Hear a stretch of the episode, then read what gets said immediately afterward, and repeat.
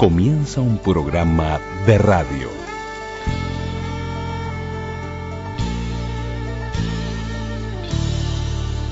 Un programa de radio. Un programa de radio.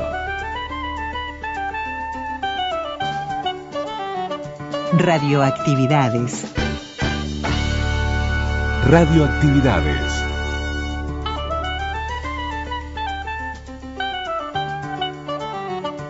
La palabra. La palabra. Celebramos la palabra.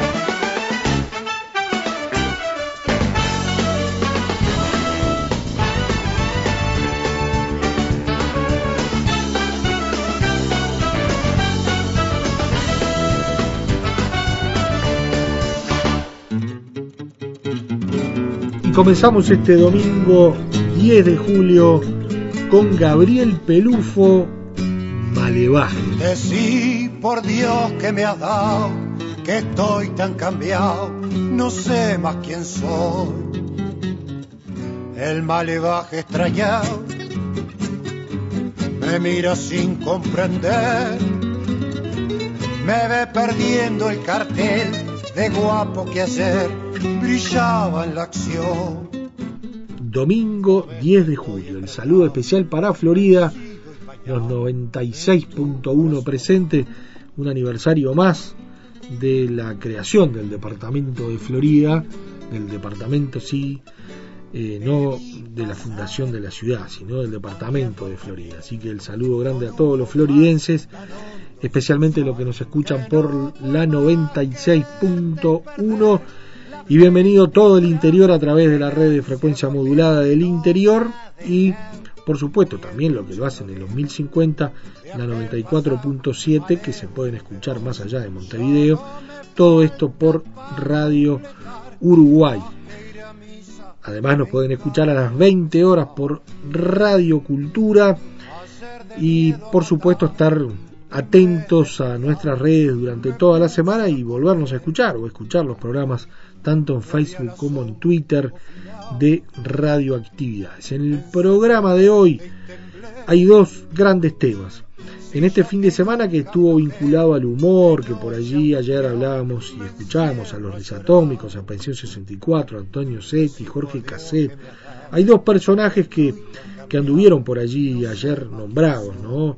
Uno es Adolfo Hugo Mañán, en el recuerdo de su hijo Hugo Mañán. Adolfo Hugo Mañán, locutor, eh, que, bueno, que hizo varios programas en, en lo que era el espectador en la conducción. Yo recuerdo el weekend musical El Espectador con la voz de Mañán. Eh, lo tengo muy presente allí en, mi niñez, escuchando los, los, temas presentados por Bombonería Palay, uno de los avisadores que, que tenía el espectador. Y más allá de mañana tenemos a Carlos Maggi y la radio. Eh, Carlos Maggi, y bueno, que también supo ser libretista, ya lo nombrábamos de, con el seudónimo de Marco Polo, pero también que vivió la radio desde, desde otras formas y bueno, nos las cuenta en esta entrevista que se la recomendamos. Adolfo Hugo Mañán, Carlos Maggi, 100 años, 100 historias, en el día de hoy en Radioactividades. En Facebook, Radioactividades. Radioactividades. Contenidos, adelantos y noticias. Facebook, Radioactividades. Podcast. Radioactividades. Programas DX. Spotify. Anchor.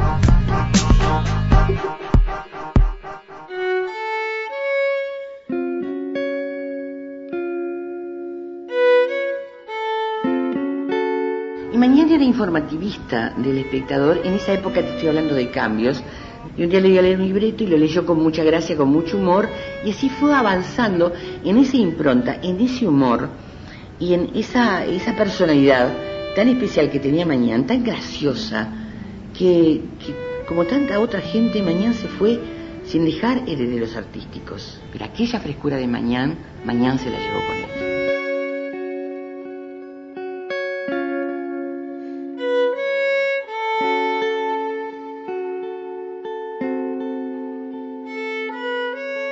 Y mañana, por ejemplo, en Jorge Lencín. que muchos de los, los veteranos que están escuchando lo recordarán a mañana. Adolfo Hugo Mañana. Eh, que hacía el, el programa El Diga Vi, El Dígalo, este, eh, que eh, conducía el comisario Cerro Mocho con Roberto Barro y todo eso, ¿no? Los risatómicos. Eh, eh, los risatómicos también eh, este, eh, mañana he estado con ellos, ¿no? Conozca en Pampa TV la maravillosa máquina de coser el jean. Ella es capaz de todo. Consulte financiación. Hay un plan a su alcance en cuotas bajísimas. Pampa TV, ejido 1380.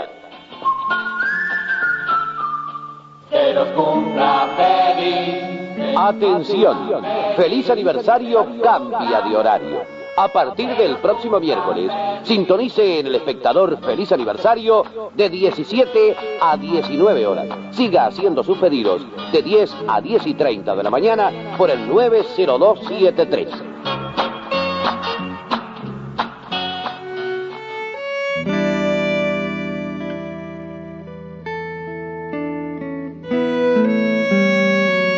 Cien años. Adolfo Hugo Mañán el recuerdo de su hijo Hugo Mañán. Cien historias. Y vos sabés que yo me asombro cada día más, porque mi padre realmente, o sea, él falleció en el 75, el 20 de noviembre del 75. Aún hoy lo siguen, lo siguen recordando, eh, gente que lo recordaba por los diferentes programas, ¿no? Diga, dígalo, El Castillo de la Suerte, bueno, el show de mediodía mismo, ¿no? Porque ¿qué- má- más allá de, de- de- de- del rol profesional de Adolfo Hugo Mañán en radio, en televisión, como conductor, como animador, hay algo que destacan prácticamente todos los, los que fueron compañeros de él en, su tarea radial o televisiva, que era un gran tipo. Y, de verdad, o sea, no, es casualidad, que era, que era un compañero de eso con mayúscula, ¿no? que era muy lindo trabajar con él. Así que yo creo que eso debe ser un doble orgullo de- del recuerdo del profesional, de los que escuchaban o de los que, de los que lo veían, pero también de los que compartían con él el trabajo. ¿no? Así que bienvenido Hugo mañana a, a Radio Actividad. Y si quieres puedes contar vos de- desde tu perspectiva viajando bien atrás en el tiempo, siendo un gurí, de, de, de qué era lo que hacía tu padre, o cómo vos veías o sentías lo que, lo que tu padre hacía. Bueno, mirá, en realidad, bueno, yo lo, lo pude disfrutar solamente 16 años, pero la verdad, sinceramente, digo, era como padre un padrazo, tenía infinidad de amistades, todo el mundo lo quería. Realmente también lo disfrutaba poco porque él trabajaba muchísimo, muchísimo, este, en el sentido de que él tenía varios trabajos, o sea, aparte de la radio, eh, de la televisión, él trabajaba en la jefatura de policía, en la parte de relaciones públicas, que fue, de hecho fue ahí donde falleció, pero la verdad, digo, recuerdo, digo, los viajes, recorríamos todo el Uruguay con ese auto viejo que tenía él, que para él era, era una, una admiración ese auto, porque lo quería, era, era un Fraser del año 49, pero realmente este, nos hizo junto a mi madre y a mi hermana recorrer todo el Uruguay este, en ese auto. Y bueno, momentos que la verdad cuando teníamos, tenía algún momento li- libre él, nos íbamos eh, para la casa de- del Pinar, que él también era adoración que tenía, y bueno, y, y pasábamos las vacaciones ahí, la verdad que era un tipo muy muy tranquilo, muy muy muy amigable, tenía, ya, te vuelvo a repetir, tenía amigos por por todos lados, digo, nos sentábamos en una mesa a, cenar o a almorzar afuera cuando salíamos y él se molestaba mucho, a pesar de que le daba corte a toda, a toda la gente, atendía a todo el mundo, pero bueno, no, la verdad que en esa época no lo dejaban ni, ni, ni, ni, ni comer, ¿no? Realmente tenía, tuve, tuve ese tipo de, de, de recuerdos, ¿no? Y como te dije, lamentablemente no, no lo pude disfrutar mucho por, por todo el trabajo que tenía él y por y porque se fue cuando yo tenía 16 años. La siguiente es una producción Michael Smith. Conduce Adolfo Hugo Mañán. Desde este momento y hasta las 11 y 45, Weekend Musical El Espectador. Éxitos musicales de siempre seleccionados por usted para su feliz fin de semana. Presenta Bombonería Palay, orgullo del Uruguay en Galería Central y Galería de las Américas.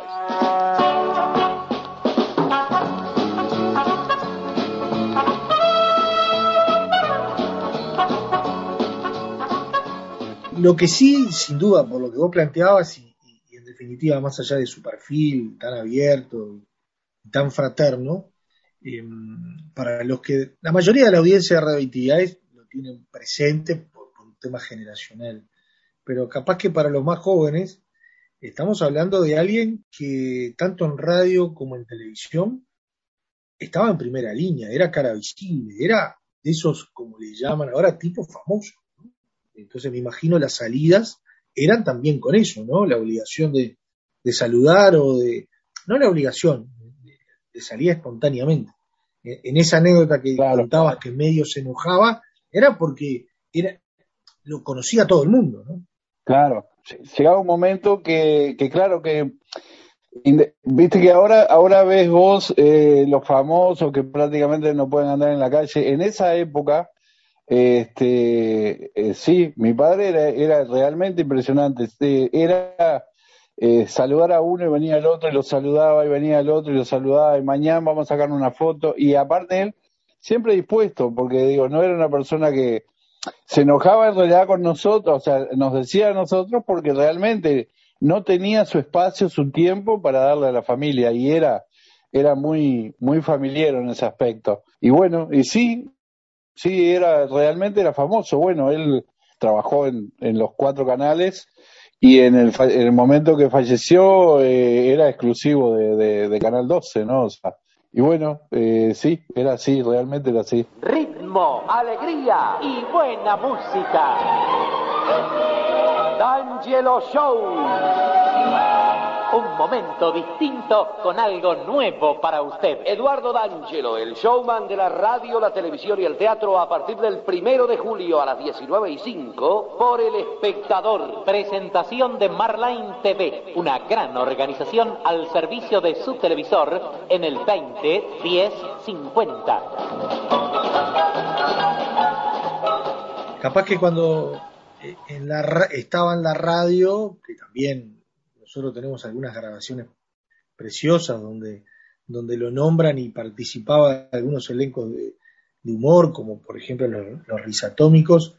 No, no tenés tantos recuerdos de la, de la época de la radio, sí.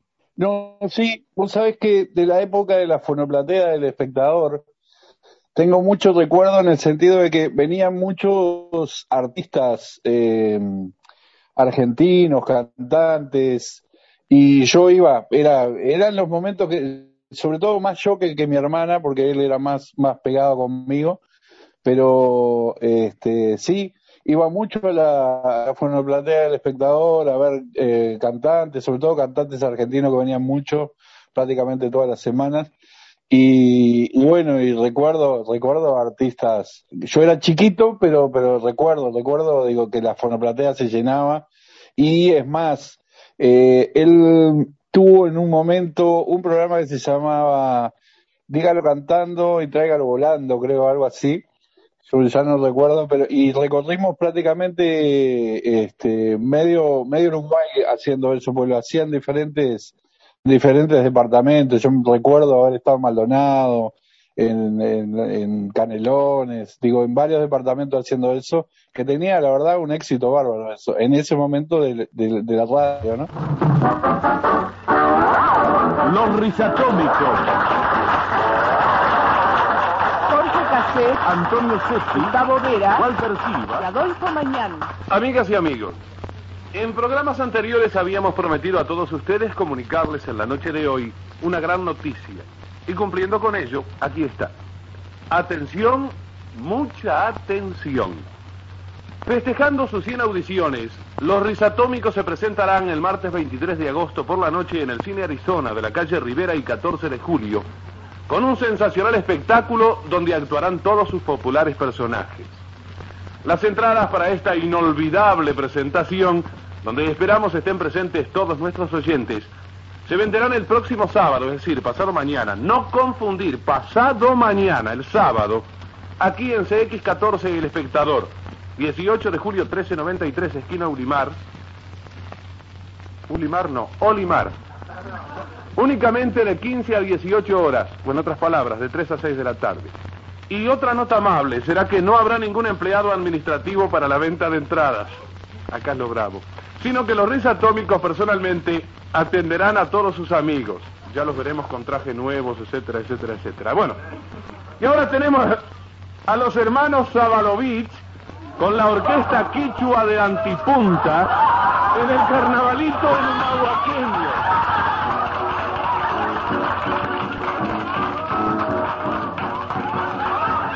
Cien años, cien historias. Te ubico ahí en, en, una en la fonoplatea del espectador. Vos siendo un gurí. ¿Dó- ¿Dónde estabas? ¿Qué, qué hacías mientras tu viejo estaba ahí presentando y, conduciendo el- eh, la presencia del artista? Mira, eh, estaba muchas veces eh, me quedaba sentadito ahí mirando a los artistas porque eh, muchos de ellos me, me, me gustaban. Y si no, andaba dando vueltas por la radio. Iba para eh, la parte de controles ahí, este, y donde está el operador, y bueno, y andaba por la radio dando vueltas en la época de un señor que para nosotros fue realmente un señor para toda la familia después que falleció mi papá, que era Alejandro Baizo. Este, yo supongo que debe haber fallecido, la verdad que no, no sé en este momento. Este, sé que el hijo creo que tiene una radio, pero eh, este, pero la verdad, digo, andaba en la vuelta y muchas veces me quedaba, me quedaba mirando los, los, los conjuntos. Cuando regrese a su estancia o chacra, haga ricos amasijos con levadura seca Terry, el alma de un buen pan. Eran épocas de, de grandes locutores y conductores, pues la radio se hacía en vivo y, y con propuestas. Y, eh, tu viejo se llevaba bien con casi todos. ¿Cu- ¿Cuáles recordás eh, con- con- de, de haberlos visto, Bueno. de haber convivido con ellos? Bueno, él trabajaba, o sea, este, él trabajó con Cristina Morán, este, como, como locutora, vamos a decir, eh, se llevaba bien con todos, Américo Torres, este, no recuerdo ahora, eh, tenía un par más, y Mazul Fernández, gente que, bueno, y después todo el- después, de, fuera de la radio, ¿no? Todo el elenco de, como es del show del mediodía, recuerdo que la verdad, este, muchos de ellos se han portado muy bien con nosotros también. Un escandalazo mañana. Usted peleó. Ay, ya sabe que cuando me enojo soy una fierestilla. soy como el gato yo, manos de terciopelo, pero de repente muestro las uñas. Entonces ni un hombre puede conmigo. ¿Y por qué fue, Rulito? Ay, deje que le cuente por el principio. Llego y le digo al padre de la novia. Mucho gusto, mucho placer. Ay, no te puedo. ¿Estuviste tú? Ah, claro que no, pardo feo. Ay, ¿y entonces cómo sabes? No estuve, pero Meima. Ay, si se... Si será zafado, sarraceno viejo. Ay, anda. Adulador, ciruja, Pérez Larre. Scooter, anda. Bueno, déjame que te cuente. ¿Quieres que te cuente? Contame, consumo, me consumo. ¿Y tú quieres contar? Ay, enloquezco, loco. Contá, entonces, ¿cómo estuvo la fiesta? Ay, sin exagerarte, un meñique estuvo lo que se dice distipenda. ¿Cómo, che? Distipenda, distipenda, ¿no viste nunca esa? Estupenda nunca, nunca, lo que te digo nunca. Ay, quiere decir distinguida y estupenda, sonzote. Si serás ocurrente, chumón. En el otro micrófono. A mí, a mí me lo enseñó a decir Ineso, el primo de Zulemo, que me lo presentó, que me lo presentó Carlotto. Espiritual, ¿verdad? Sí, sí, muy espiritual. Pero ¿qué le parece si me cuenta del casamiento, si no nos pasamos de tiempo haciendo bromas? Bueno, me presentaron, me presentaron al natural pa- me sale así Muy bien, hombre. sí. Bueno, me presentan al pato tal. me presentan al padre de la novia. Hablar cualquiera habla. Me presentan al padre de la novia. a la madre y después a la hermanita menor. Con la hermanita menor fue el lío. ¿Con la hermana menor de la novia? Sí, una chiquilina de 16 o 17 años, pero muy acaballada la pobrecita. Me la presentan y le digo, a sus pies, madame, y ella me contesta, ni para felpudo me servís pituquito. Y me hizo un corte de nariz. ¡Qué bárbaro! Ay, diga mejor que falta de roce. Yo, claro, la miré de arriba abajo y le dije, tiene razón, para sus pies hace falta un felpudo de dos plazas, señorita. Tenía una pata así mañana. Era patona.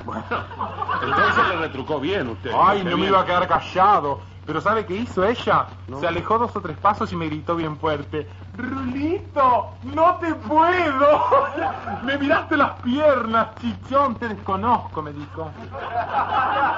La televisión, ¿no? Ahí sí, yo te, ubico chiquito, gurí, yendo a los estudios de televisión. Ahí todo mucho más, todo diferente, ¿no? Más color, más movimiento, eh, mucho más impacto, además, por- por- porque la, la televisión en, en la irrupción de, de propuestas como las que tú nos nombrabas y que, y que tu padre era protagonista, eh, evidentemente las viviste también algunas más de cerca, algunos con ensayo, otros no tanto, porque había ensayo también, pero también había mucha cuestión de, del momento. Eh, ibas a la televisión también.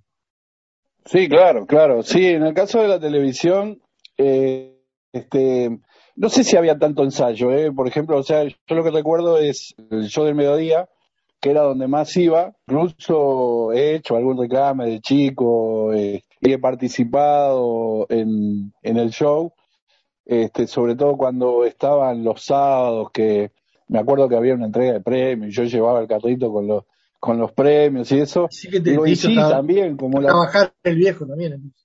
Claro, como la radio, este, incluso eh, también andaba por la vuelta, por todo el canal, siempre, o sea, recorriendo, haciendo alguna diablura. Y me enganché en algún, en algún reclame, he hecho tres o cuatro reclames también. Me acuerdo que hice, aunque parezca mentira, un, un reclame de, de Babalay, del mago, hace mil años de eso, y hice uno de Yo-Yo también, digo, pero bien, bien, o sea, la verdad era, era una época que yo tocaba, te puedo imaginar, chiquito, tocaba el cielo con las manos porque eh, me llevaban a todos lados, digo, la pasaba bien, mi padre era muy conocido. A raíz de mi padre, eh, también en el liceo, este, todo el mundo me conocía y todo el mundo quería estar cerca mío, viste cómo es el tema ese, ¿no? Pero bueno, este, no, la verdad que vuelvo a reiterar, o sea, en, los años que lo pude tener, realmente la, la, o sea, lo disfruté bastante. El show del mediodía fue uno de esos puntos altos de la, de la televisión por, por muchísimo tiempo y tu viejo estuvo allí activamente. Pero, ¿qué, qué cosa vos percibías o, o, o pudiste o, recordás o, o a través del diálogo después con, el resto de la familia eh, llegaba a que qué le gustaba más hacer a mañana? Mira, eh, a él le gustaba más la radio que la televisión, pero eh, evidentemente, bueno, todo a su tiempo, ¿no? Porque en, en la radio también este, tuvo tuvo sus picos altos de radio, ¿no? Como decías vos recién, eh, junto a los risatómicos. Este, pero sí, sí, a él siempre le gustó mucho más la radio, aunque la televisión fue la que lo llevó a, vamos a decir, a que a, a ser más famoso, ¿no?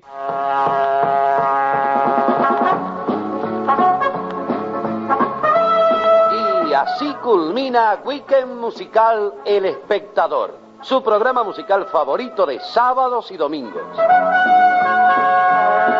Presentó Bombonería Palay, Orgullo del Uruguay, en Galería Central y Galería de las Américas. Fue una producción Michael Smith. Condujo Adolfo Hugo Mañán.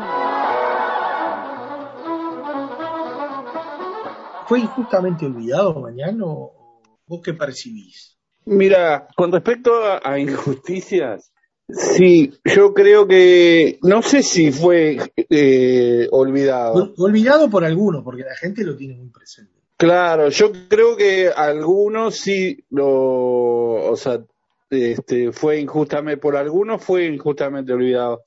Yo tengo eh, realmente algunas, algunas cosas que me pasaron cuando falleció mi papá. Mi papá estaba haciendo eh, en ese momento el Castillo de la Suerte, que fue un, o sea, lo, hacía él solo, eh, y fue, en realidad en ese momento era un boom, este, que después Cacho, Cacho de la Cruz, eh, bueno, nos vino a hablar a nosotros cuando falleció mi papá para terminar el contrato y después se quedó con el, con el programa, ¿no? O sea que hubieron ciertas injusticias. No sé si fue eh, olvidado, porque no creo. Capaz que no fue, por algunos de sus compañeros, no fue tan reconocido como debería ser. Desde Río y en exclusiva, Aeropuerto Internacional.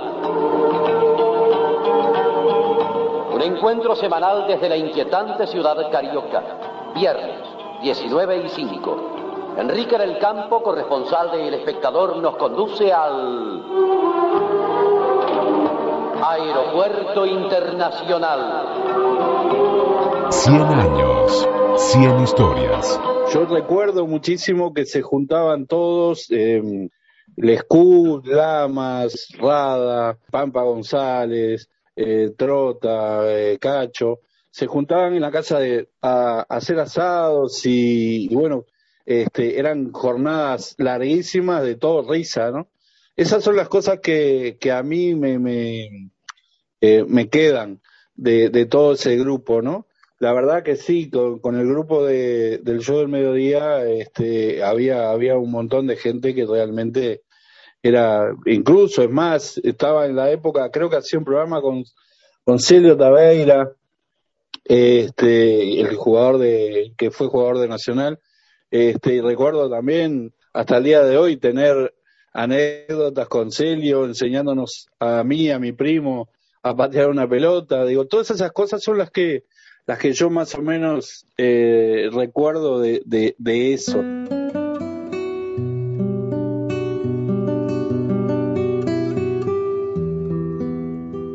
Diga Vi, dígalo también estuvo allí. Sí, Diga Vi, dígalo también es el programa que yo creo que la gente se acuerda más de ese programa, porque la verdad que como programa de, de, de premios, de preguntas y premios, digo, en ese momento yo creo que fue una pegada mortal. Hoy por hoy me lo, o sea, eh, cuando alguien de, de la edad que se pueda acordar, lo primero que dicen es diga, dígalo. Es más, a veces hay, hay viste que chanzas, este, te dicen, diga vi, dígalo como un, y hay, hay gente que, que, no sabe ni quién lo hacía, ¿no? Pero, pero sí, yo recuerdo que ese programa después se quiso hacer y lamentablemente no, no anduvo. Programas que en ese momento eran sin el casi pionero, ¿no? Hoy uno está acostumbrado en la televisión de ver programas de regalo y de preguntas, de respuestas y de entretenimiento mezclado, pero allí eh, fue uno de los puntos altos en, y, y tuvo a Mañán como protagonista principal.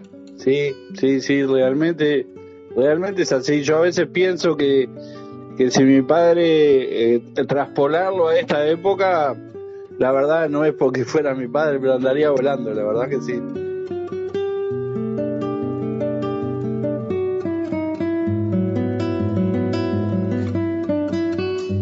¿Qué cosa te gustaría contar de, no, de la vida privada, nosotros nunca nos metemos en eso, pero de la vida profesional y, y, y de lo cotidiano del viejo, que, que, que, se sepa poco, que no, que, no hayamos hablado ahora y que de repente la gente no, no, no lo conoce tanto? Básicamente es, es lo, que, lo que yo te decía, ¿no? O sea, que él era muy profesional en su trabajo, pero bueno, él si tenía, este, si tenía algo que, valoraba, era, era su familia y, su entorno, ¿no? Este, la verdad que realmente él hacía todo por la familia y no era en la casa como, como se veía en la televisión, ¿no? O sea, era, era una persona más, eh, más tímida, más callada, pero este, la verdad que tenía, tenía, tenía un corazón de oro, realmente. Es más, mirá, te cuento eh, una cosa que hasta el día de hoy, o sea, eh, imposible olvidarse, ¿no? Eh, cuando mi padre eh, muere, o sea, yo dos o tres, dos días antes, tenía el viaje de fin de curso de, del liceo, había terminado cuarto liceo y nos íbamos para, para La Paloma con el liceo. Le pedí permiso, porque aparte era, en ese aspecto era muy estricto, era como los padres de antes, ¿no? O sea, y, no me quería dejar, no me quería dejar ir, realmente no me quería dejar ir. Él no se sentía, no se sentía bien o no sé qué le pasaba, pero no, no me quería dejar ir. Hasta que lo convencí, me dejó ir. Bueno, me acuerdo que ese día nos fuimos, nos fuimos en tren a La Paloma, seis horas de viaje, llegamos como a las ocho de la noche, al otro día, a las diez de la mañana, once de la mañana, fue que me llamó la, policía que había fallecido. Entonces, digo, son cosas que, o sea, después todo el- la avenida, ¿no? Hacia Montevideo, este, con la incertidumbre de qué era lo que había pasado, porque por supuesto no me habían dicho nada. Pero digo, era, era realmente muy, muy cariñoso, este, muy buen padre y, y muy buen esposo también, porque mi madre siempre lo valoraba, ¿no?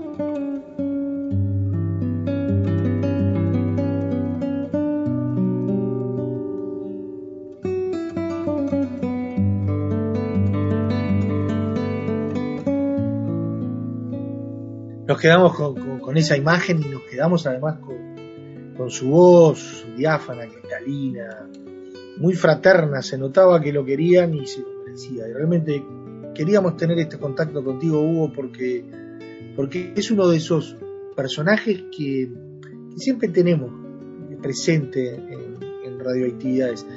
Y ojalá, no sé si por allí eh, hubo era de guardar o quedó algún registro que, podamos compartir con la audiencia, estaría bárbaro, porque a veces en este país estas cosas que nosotros contamos no se guardan, no se atesoran y, nos cuesta a veces, eh, y, es, tan lindo también vol- volverlas a vivir, volverlas a escuchar. Vos sabés que yo hablaba, eh, después que falleció mi padre, eh, intenté eh, tener algún video, tener algún este algún audio eh, de- del último programa de él, del Castillo de la Suerte, porque él hizo, por ejemplo, el tiempo solo un miércoles y, y hacía, creo que el jueves, el, el Castillo de la Suerte o al revés. Y quería tener el último y, y vos sabés que no lo solicité al canal 12 el canal nunca me lo dio no me dieron audios tampoco este me dijeron que se había se había perdido todo y lamentablemente más allá de fotos que tengo un montón de fotos que, guardaba por supuesto mi mamá eh, infinidad de fotos tengo audio eh, no tengo tengo muy poco audio tengo tengo uno que, que fue justamente que me mandaron de la producción tuya, este, que es el que hace un reclame para, para el eh, Concelio Tabeira. Pero después, la verdad, lamentablemente tengo muy poco audio de él. Algún programa de los risatómicos y eso. Bueno, vamos a compartir lo nuestro, porque eh, eh, realmente es un gusto tener presente a Mañana y, haber conversado contigo. Eh, es de la gente que no se olvida. Por más que haya alguien que lo haya olvidado, el corazón de, de- del pueblo uruguayo que vivió todos esos años lo tiene bien presente. La radio y la televisión en esos momentos eran de, de enorme impacto y Adolfo Hugo Mañán fue de esas voces y de esas imágenes que, no se olvidan. Así que te mandamos un gran abrazo. Eh, igualmente, yo te agradezco, realmente te agradezco muchísimo, porque eh, la verdad que este, me llena de orgullo que al día de hoy lo sigan recordando y yo sé que, que mucha gente con mucho afecto lo hace, lo recuerda muy bien. Así que te vuelvo a dar las gracias este, y bueno, y siempre las órdenes cuando para lo que ustedes necesiten y muchísimas gracias por recordar a mi padre como lo recuerdan. Aqui fala Célio Taveira. Todos os dias, de lunes a viernes, às 19 horas e 5 e aos domingos, às 10 horas e 5 minutos, Estou junto a vocês para apresentar-lhes por CX14 El Espectador minha discoteca, a discoteca de Célio. Taveira en CX14. En 1968 también el espectador está puesto. Mejores precios, ni los sueñe, solo Pampa los tiene. Estufa Llame Saladín en cuotas de 1990 pesos, solo en Pampa TV, ejido 1380.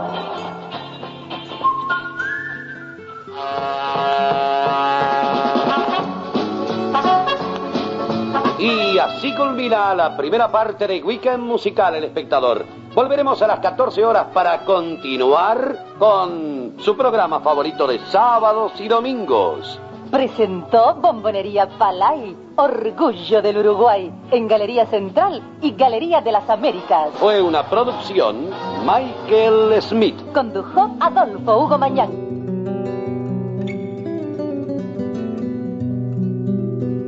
Cien años. Cien historias.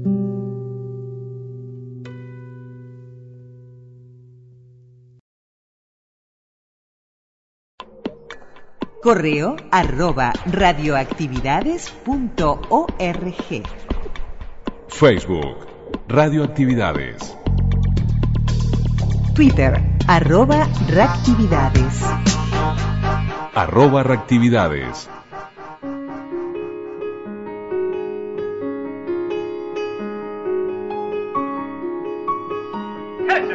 En la comisaría, con poca autoridad y con mucha alegría. Toda la población comenta entusiasmada, llegó la América con nuestra compatriotas y compañeros. Ante todo, debo expresar mi profundo reconocimiento al Consejo Británico por su honrosa invitación para convivir algunas jornadas heroicas de este pueblo en su lucha por la libertad, ofreciéndome el privilegio de gozar de esta amplia y fina hospitalidad inglesa, aún en medio de su más Vicente Basso Maglio ha muerto. Para exclamar increíble, aunque se nos quebrara la expresión y el mismo corazón que la contra el humano ridículo de la pretensión. Así ha transcurrido otro pantallazo con los agudos y personales comentarios de actualidad de Julio E. Suárez, pelo duro. Transmite CXA19, estación de onda corta del Espectador de Montevideo, perteneciente a Difusoras del Uruguay, Sociedad Anónima, en la banda de 11.835 kilociclos. Es este, informativo de las 19, hora local, correspondiente a las Carlos Maggi y la radio. Yo trabajé acá en los, eh, hace bastante tiempo, en los años 50. Lancé varios libretistas. El primero fue Peloduro. Cuando yo tenía un amigo que necesitaba plata, le enseñaba cómo era la cosa, tenía que tener talento, ¿no? Cómo era la cosa y cre- inventé tres o cuatro libretistas que trabajaron todos en espectador. Yo aprendí con una mujer extraordinaria, Silvia Guerrico, que había estado en Buenos Aires trabajando y que me dijo, tú tienes que escribir para la radio. No, no sirvo, yo qué sé, pero ve, vamos a trabajar juntos. Y el primer día que le llevé, traemos un libreto, y el primer día que se lo llevó, estábamos uno frente al otro y ella tenía la hoja que yo tenía en la mano realmente al revés, ¿eh, ¿no? Yo tenía mi hoja para leer yo y ella de enfrente no podía leer nada. Y así me dijo, mira, así no es.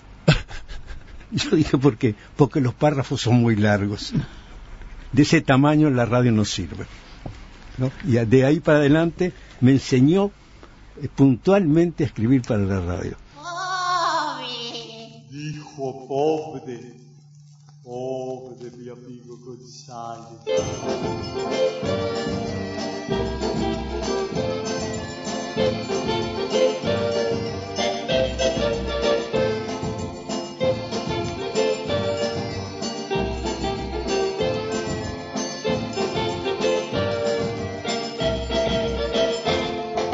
Pobre mi amigo González, horrible lo que pasó. Pobre mi amigo González, él nunca lo imaginó. Pobre mi amigo González, que horrible lo que pasó. me pasó una cosa bastante extraña y deliciosa. Tenemos un programa con los risatómicos que andaba muy bien, pero realmente muy bien. Este, te tiraba, te cuento la- el final de esta historia. Ese año hubo seis tablados que se llamaban Pobre mi amigo González, que era el primer párrafo de un sketch que se mantenía, que hacía Seti, lo hacía maravillosamente bien, y este contaba un velorio estrafalario siempre, ¿no? El hombre que se, se muere de tal y cual manera, uno que va al, al puerto y, y compra este, pe- eh, eh, pólvora negra y le echa unos bollitos, que yo que era para cocinarle, pero hoy que come los bollitos y muere lleno de, de dinamita. Y entonces lo vuelan en la, lo velan en la isla de las gaviotas.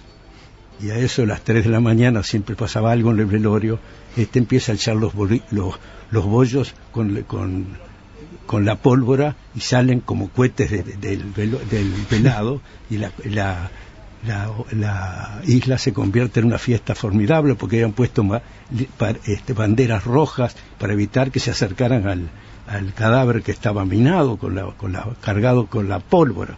Ese tipo de, de cosa loca, este, uno detrás de otro. Los. Antonio Sesti. Gustavo Vera, Walter Silva. y Adolfo Mañán. Mañana, mañana. Mi mujer se compró un zorro. ¿Y por qué se ríe? Le debe haber costado muy caro. Se lo regalaron, no costó nada. Ah, un admirador. No, no, un estanciero. Es un zorro vivo. Sí, vivo. Echa un olor horrible. Asqueroso mañana. Y bueno, pobre zorro, ¿eh? No valen nada hasta que pierden el pellejo. Dijo perder el pellejo.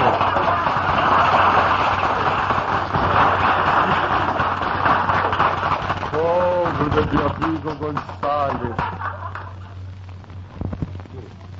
Murió en toda la extensión imaginable. ¿Y cómo? Se tapó. ¿Se tapó de qué? ¿Murió en un derrumbe? Comió gofio con hipo. Bueno, ahora sí que no entiendo. ¿eh? Y en un momento dado, el avisador, que era Bergen, eh, la- el producto que se eh, este, eh, publicitaba era un- una especie de miel para niños, llamaba Vilo, diga vi, dígalo. Bueno, ese es el avisador del programa de los risatómicos. Vino Bergen, que era el dueño, y le dijo a Bonardo, que era el director de Espectador, es, es, es un programa para niños, dice mi mujer que un velorio no puede ir. Así que hay que suprimir ese personaje. Bernardo vino, me dijo hay que suprimir a Macabro, que era el mejor personaje que tenía el programa. Este hay que suprimir a Macabro. Bueno, dije yo que iba a hacer, lo suprimí.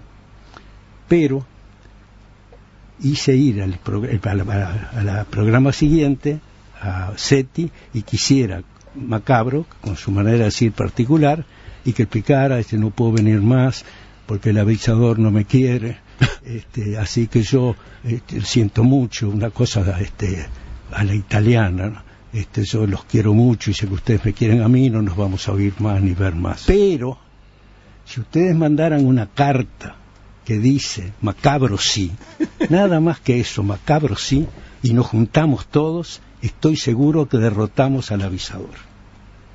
Y empezaron a caer miles de cartas a la radio.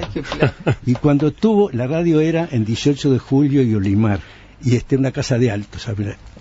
Y cuando teníamos un altillo de esa casa, con las cartas hasta el techo, llamamos al avisador, y vino, y dijo, mire, esto es lo que dice el público.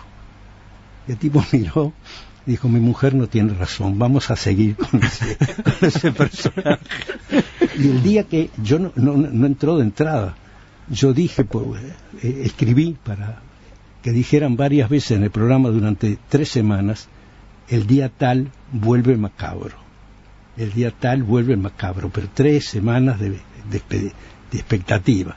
Y el día que volvió tuvieron que llamar a la policía porque se llenó de tal manera la, la radio que rompieron la puerta cancel y estaba lleno todo el patio, todo el estudio, toda la escalera y gente afuera. Los programas con Fonoplaté deben haber ido, yo qué sé, 500 personas.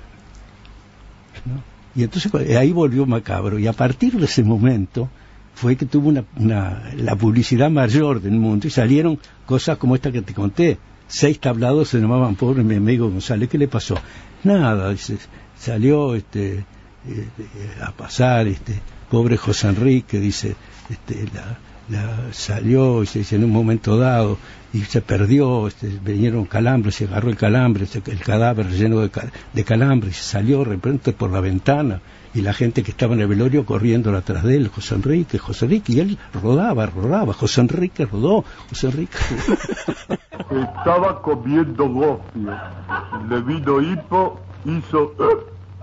Y se tapó. Pero qué horror. Horrible. Lo peor fue que el hipo fue para adentro. Quedó lleno de aire. Y como no llamaron médico, por supuesto, lo vio y dijo, póngale pimienta en la nariz. Si estornuda, se salva. Y estornudó, le llenamos la nariz con medio kilo de pimienta. Pero nada, siguió tapado el pobre.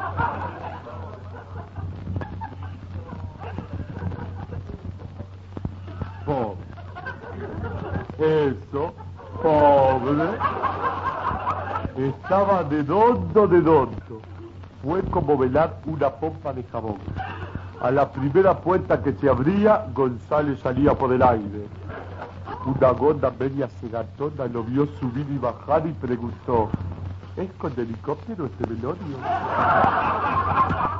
Tuvimos que atarlo al féretro. Con todo no resultó suficiente, ¿ah, no? No. De repente el muerto se desmontó completo. Parecía un globo con el cajón haciendo de barquilla.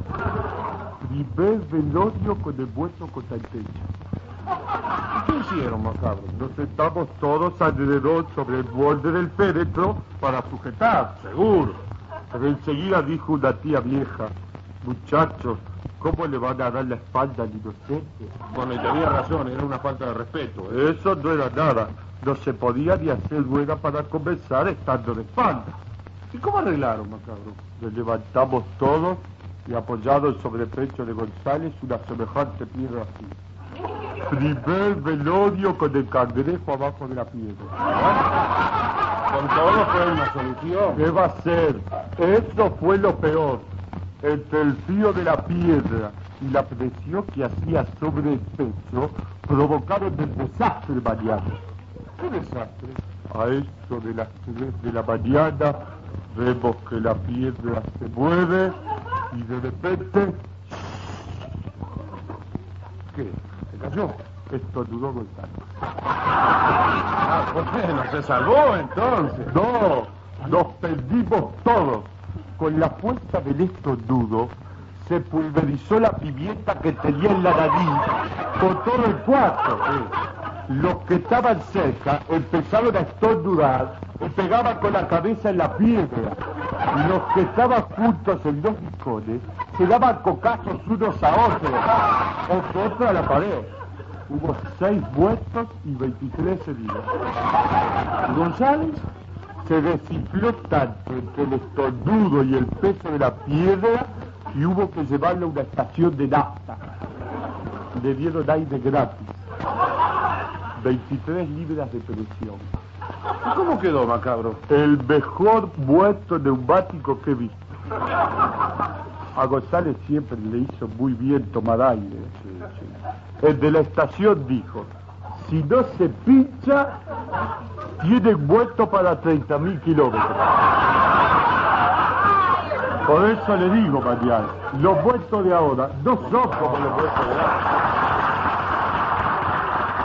Así ha finalizado una etapa de la sensacional experiencia que desde el Atolón de la Alegría realizan los risatómicos. Una explosión de risas encadena bombardeando el mal humor, desintegrada por Jorge Café, Antonio Setti, Gustavo Vera Walter Silva y Adolfo Mañán. Libreto de Marco Polo. Twitter. Twitter. Arroba reactividades. Arroba reactividades.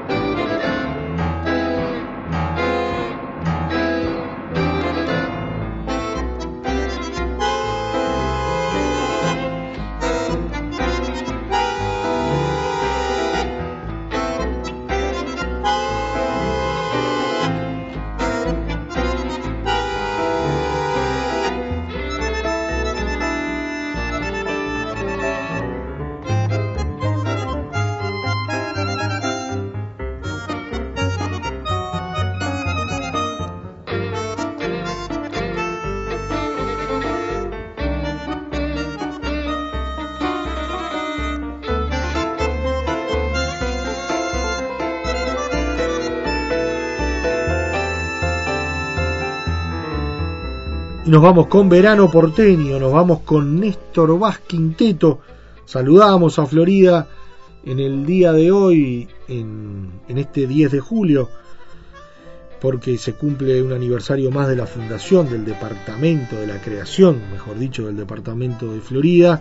Y bueno, allí Néstor Vaz, floridense, también con Ocastro integrando este quinteto, escuchando Verano Porteño, un placer, uno de los mejores bandoneonistas del Uruguay.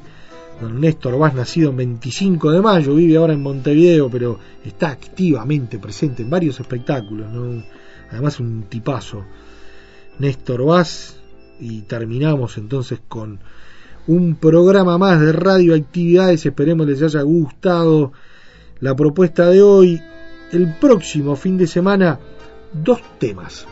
Maracaná, caemos en 16 de julio y recordando 100 años sin historia será imposible no tener presente Maracaná. Y después el 17 de julio el querido Macunaíma eh, cumplía años nació 16 de julio pero bueno el 17 se lo dedicamos al queridísimo Macu. El abrazo grande para todos el deseo de que pasen una muy buena semana. Conducción Daniel Ayala. Locución institucional Silvia Roca y Fabián Corrotti Producción y edición de sonido Luis Ignacio Moreira.